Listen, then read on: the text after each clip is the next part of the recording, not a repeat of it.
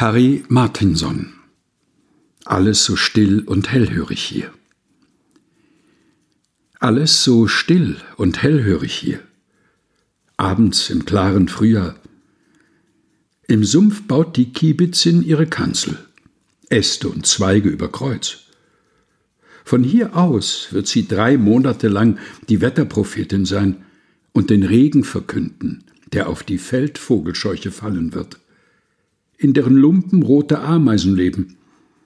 Aber zuerst legt sie obenauf drei Eier, etwas größer als die der Taube. Harry Martinson Alles so still und hellhörig hier. Gelesen von Helga Heinold.